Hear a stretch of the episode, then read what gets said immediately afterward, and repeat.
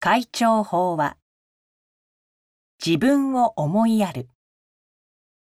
二羽の日光立正厚生会会長。心が傷つきやすい時代。洋の東西を問わず人は昔から自分に厳しく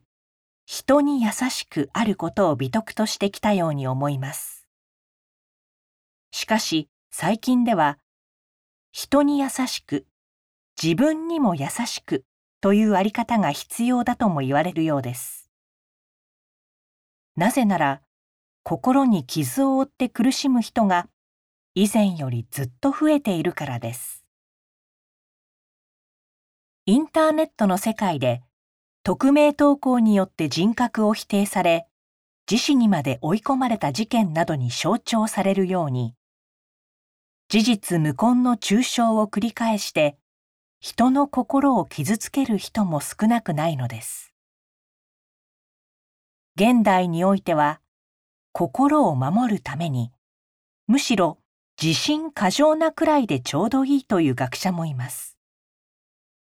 それほど心が傷つけられやすい時代だということです。また一方では、幼児虐待の報道や、人を苦しめるいじめやハラスメントにまつわる問題も一向に減りません。それらが被害者一人一人の心に多くの傷を残し、その傷がもとで自虐的になる人や自己否定をする人がいるという現実もあります。そのような意味では、自分に優しくあることが今ほど必要な時はないかもしれません。そういう時代の要請でしょうか。近年、たとえ失敗やトラブルが起きても、そのことで自分を責めないで、自分に思いやりを持って現象と向き合うセルフコンパッションという考え方が注目されているようです。心の健康の向上に関する心理学の考えで、仏教に由来するとも言われます。自己の尊厳を大事にして、現象をありのまま受け止めるという仏教の基本が、心の健康を守るということです。自分が元気になることで自分を思いやるというのは例えば何か失敗をした時でもその出来事を否定的に見ないでこういうことは誰にもあることなんだと大きな受け止め方をしたりこの経験は私の財産になると前向きに捉えたりして一方的に自分を責めたり罰したりする感情に支配されないことです。物事の良し悪しを一概に判断する見方から離れると、冷静に事象と向き合えますし、そこにあるのは悪いことばかりではないと気がつけば、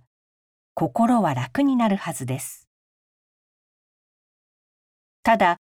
自分を思いやるという表現は、自分を甘やかすことのようにも聞こえて、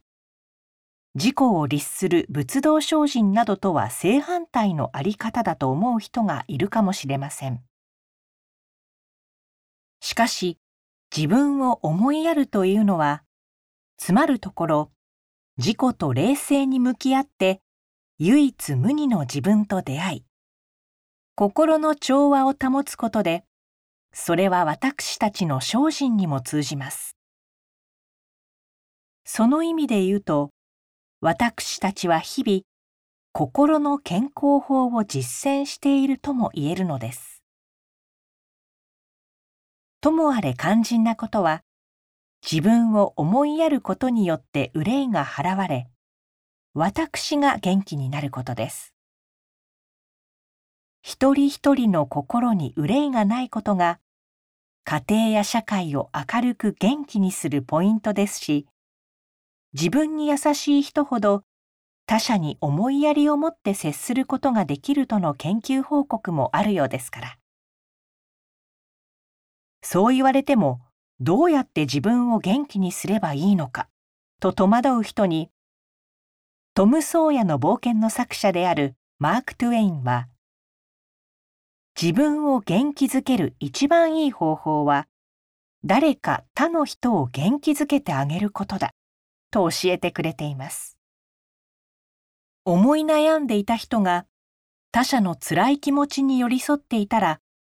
いつの間にか自分の悩みを忘れていたという話は本会でもよく聞きます。利他は自利に通じ、自利を得た人は利他の行いをせずにはいられないのです。そうして心が救われた人はみんな元気になります。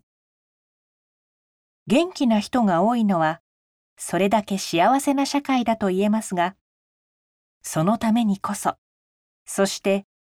私たちの周りに救いと魂の成長を求めている人がいればこそ、まず自分が明るく元気になって、思いやりの輪を広げていくことが大切なのです。以上で、厚生、令和5年5月号、会長先生ご法話の朗読を終了させていただきます。